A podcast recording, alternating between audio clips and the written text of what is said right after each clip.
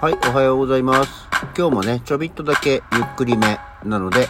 えーこの時間で、えーやっております。昨日、エアコンをつけずに寝れるかなと思ったら、案外快適で、あれ？もしかして世の中ずっとこんな天気だったのって思って朝起きました。はい。改めましておはようございます。8月17日の木曜日、えー午前7時21分、起き抜けラジオ西京一でございます。そうなのよ。なんか昨日さ、まあ遅番だったんで、えー外で飯を食って、で、帰ってくるときになかなかにこう風があったんだよね。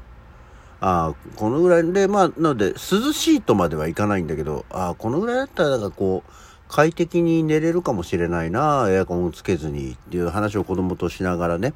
帰ってきて、まあ、えー家中の窓を開け、だまあ、確かに結構風が通るんだよね。だった、なんだったらその玄関も、あの、チェーンロックをかけて、その隙間にサンダルを挟み、そこもちょっと開いてるようにして、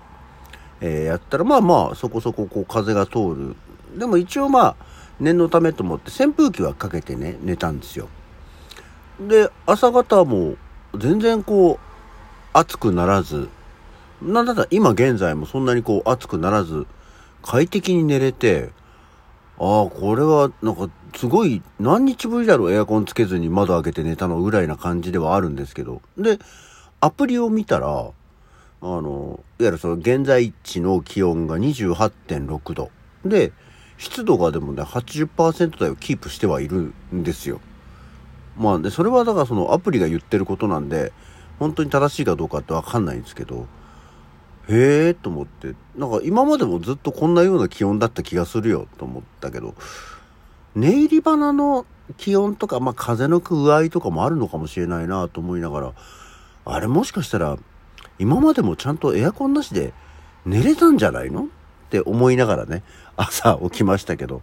まあこの、こればっかりはこう、やってみないとわかんないしさ、その、早めにエアコン切りタイマーを入れて、熱っつってなって窓を開けて風風を通すっていう、あの、なんか、寝ぼけながらやる作業があんまり好きじゃないんで、もうどちらかっていうともう決め打ちで寝て、朝まで寝ていたいですからね。えーっていうような感じなので、ちょっと今日ももう一回、えー開けたままで寝れんじゃないかっていう気がしたので、チャレンジはしてみようと思っております。っていう、まあ、季節のご挨拶から、ま全然関係ない話なんですけど、気がついたら、えー昨日の起き抜けラジオ777回でしたよ。ね。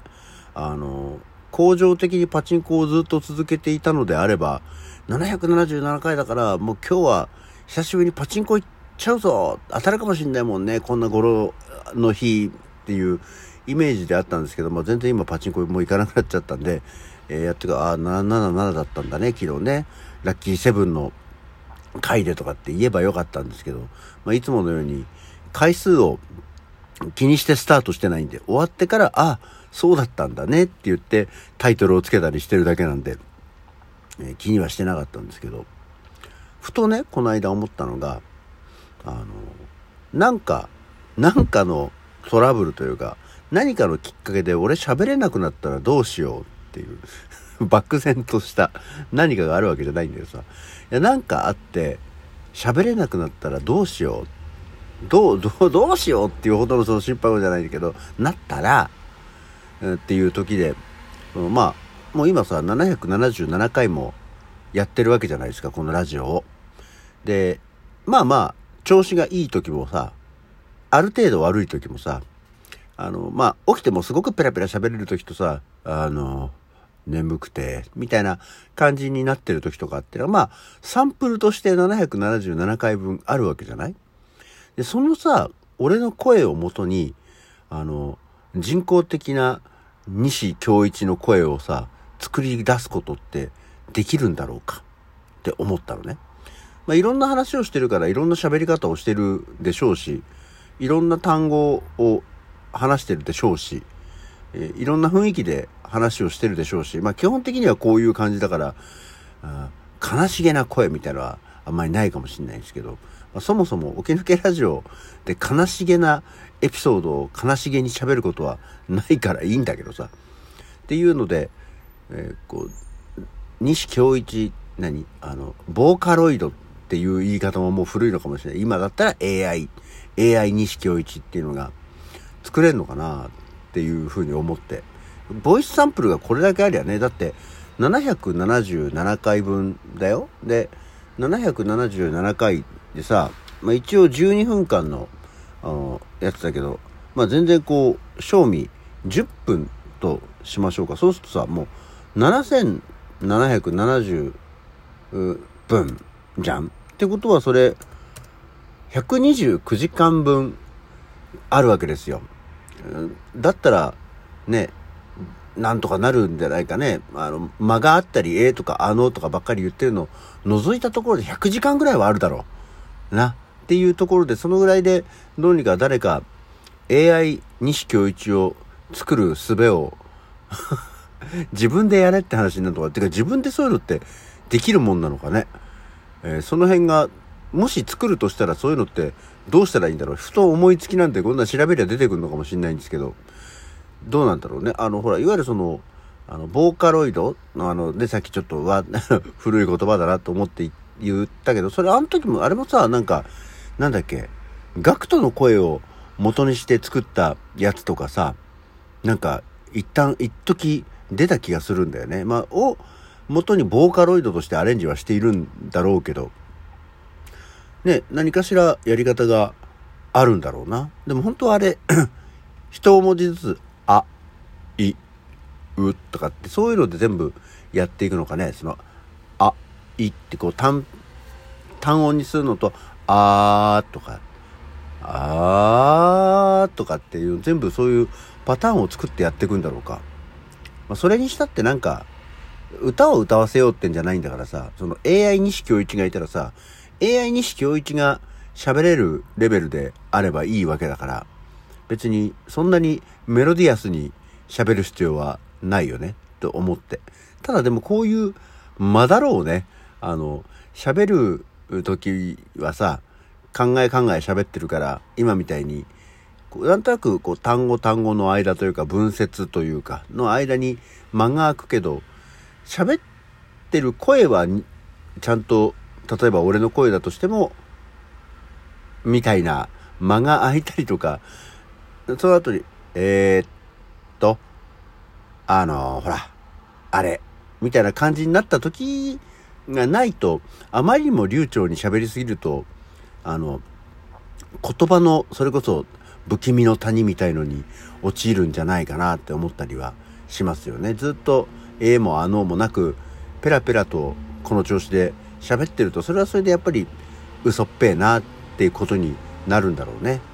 っていうことで、AI 西京一っていうのができるんだろうかっていうことをふと思ったよっていうことでございます。さて、えー そんなことを言っていたら本当は別に普通に今日は何の人かの話をしようと思ってたんですけど、えー、時間もあんまりなくなってはきてるので、今日は誰の誕生日でございます。えー、今日、8月17日は、えー、1941年、青空球児が生まれたそうですよ。青空球児も昨日の山根青鬼、赤鬼、青鬼、えー、っと、あれですけど、えー、青空球児工事、あの、ゲロゲーロの人だっていうのは分かってはいてもですね、青空球児っていうのはどっちなんだっていう話で言うと、ゲロゲーロの方ですよ。うん。あの、何区議会議員とかになってる、ひょろっとしてる、まともなことを言う方は青空工事。ゲロゲーロっていう方が青空球児です。えー、81歳ね、ご存命。あの、最近、漫才協会の、あの、名誉会、ん？会長を退いて名誉会長になったんだっけ？なんかね、あの、ナイツの花輪になったでしょ？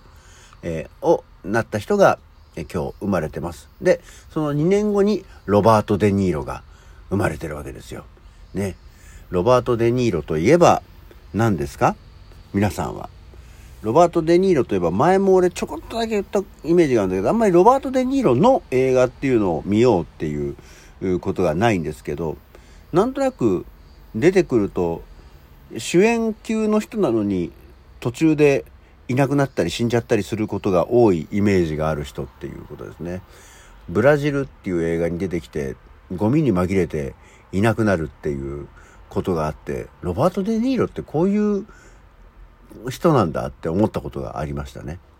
そして1951年の今日はベンガル。東京乾電池でおなじみのベンガルが生まれてます。ベンガルも生まれてますっていうぐらいで特にそんなになんかね、えー、あれはないですけど。あとは1959年に赤井秀和、えー、元プロボクサーが生まれてますね。パチンコ好きで有名で、でもなんか、成城学園かなんかに住んでるんだよね。あの辺のパチンコ屋さんにいるらしいですよ。そして、えー、1960年の今日、ショーン・ペンが生まれてます。マドンナの最初の旦那さん？最初なの？何人目かは知りませんけど、ショーン・ペンだよね。あの、マドンナと結婚してたのね。はい。そして、1962年に、蒲生博漫画家です。蒲生博なんだっけ、なんとかラッキーマンじゃない？とってもラッキーマンか。の人ですけど、あんまり別に俺読んでない。多分、蒲生博とかが活躍した頃はもう漫画を読まなくなった時期なんじゃないでしょうかね。っていう人たちが生まれてます。あの、時間がなくなったのと例によってもこれ以上新しいとわかんないですからね。えー、亡くなったで言うと、えー、2021年に、えー、笑福亭二角がお亡くなりになったそうですよ。えっていう感じで、今日の起き抜けラジオはこの辺で、えー、そんなわけでまた次回。